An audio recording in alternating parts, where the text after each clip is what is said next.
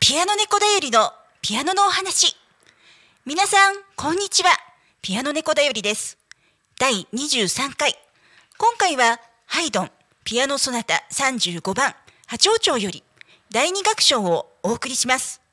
ピアノはすべてピアノ猫だよりが演奏、スマートフォンで自分で録音をしています。第23回と第24回は特集ピアノソナタ感情楽章を弾いてみた。ソナタは大体は3楽章または4楽章からなる器楽曲。楽器で演奏する曲の形のことを言います。ピアノで演奏する曲はピアノソナタ。オーケストラで演奏する曲は交響曲、シンフォニー。オーケストラとピアノで演奏する曲はピアノ協奏曲、ピアノコンチェルト。このように名前が変わりますが、すべてそなたの形で曲が作られています。さて、第21回では、ハイドンのシンフォニー、驚愕の第二楽章。ハイドンは、うたた寝をしている聴衆を起こすべく、この曲を作曲したという逸話をご紹介しました。しかし、第二楽章は感情楽章といって、緩やかなテンポで、静かに歌うような曲調が多いのです。私が学生の頃は、眠れるほど穏やかな良い演奏なんて言葉も聞いたほどです。眠れるほど穏やかな良い演奏を目指して、リピートも入れて弾いてみました。どうぞお聴きください。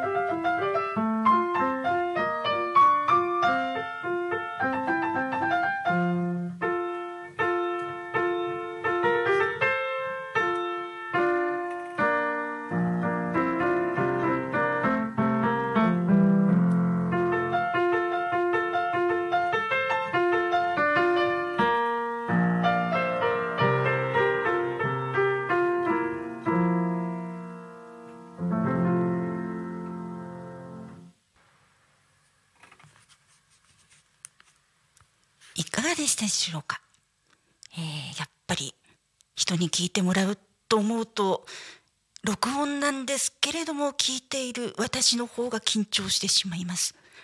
あのこの曲はソナチネアルバム1という楽譜の中に入っているんですけれどもこの楽譜、えーピアノを勉強している人は必ず弾くんですけれども私も子どもの頃弾いたことがあります。ただこの感情楽章というのは、えー先生によるんですけれどもあまり練習しないで飛ばしてしまうケースが多いようです。大人になってから結構難しい曲だなと思いながら弾いてみました。次の第24回は特集ピアノソナタ感情楽章を弾いてみた第2弾。モーツァルトピアノソナタケヘル545波長長第2楽章をお送りします。それでは今日もお聴きいただきありがとうございました。ピアノ演奏とお話はピアノ教室キャットピアノ猫だよりでした。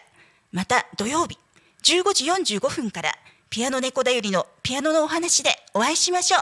さようなら。